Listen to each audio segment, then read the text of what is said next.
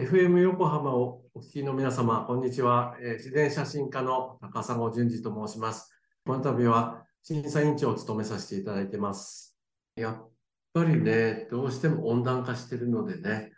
全体的に見るとサンゴはだいぶ減ってるようですね。えー、ですけど、まあ、ダイバーが行くところは、現地のガイドさんたちも綺麗なところを頑張って探して、そこに連れてってこう見せてくれたりもしてますからね。あの、それなりにダイバーは綺麗な世界を見ている部分もあると思いますけども、まあ、やっぱり全体的にいろんなその研究者とか、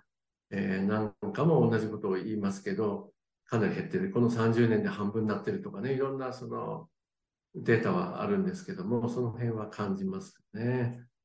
まあ実際、例えば、そのサンゴ、今の話のサンゴの続きでいくと、まあ、沖縄の方とかね、あったかいところのはどんどんどんどんやっぱり水温がもっと上がってきてるので、どうしてもその暑さに耐えきれなくて、サンゴがこ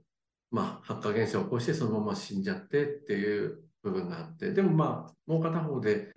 それにこう耐性を持ってるサンゴもだんだん登場してきてるっていう話もね、聞きますね。あとは、関東地方、伊豆とか、房総半島とか、そういうところでも、前から少しずつは産後あったんですけどもね、だいぶ増えてきてるみたいなんですよね。ですから、まあ、うん、全体的にサンゴの生息地っていうのは上にずるずるずると移動して、まあそれに伴って多分ここで暮らしてる生き物とかも変わってきてるでしょうし、昔は南方の方からこの死滅回遊魚って前は呼ばれて、南方の子供たちが海流に乗ってこう関東とかね、なんかに来て、それが見れて、でもそれは死滅してしまうっていう感じだったのが、死滅しないで生き残るようになっちゃったりとか、っていう、まあいろんな変化ですね。まあ3つお伝えしたいなと思うんですけど、1つはプラスチックをね、いつもこの使っていて、まあ買い物で買うものの中にプラスチックがね、いっぱいこの包んであったり、中に入ってたりすると思うんですけど、これをこう買うときになるべくこう包みの少ないものとかね、包んでないものとかを選んだりすることで、やっぱり全体量が減ると、まあ、風で飛ばされたりなんかして海に行くのも減ると思うんですよね。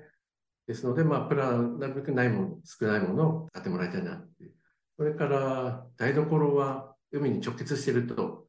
意識して、それで流すものとかなんかをこう気をつけてもらえたらいいかなと。あとは地面に例えば草がほぼ生えて、除草剤平気でバババッと撒いたりとか、まあ、あとは何か作ってらっしゃる人は農薬をバババッと撒いたりするのがね、雨でそのまんま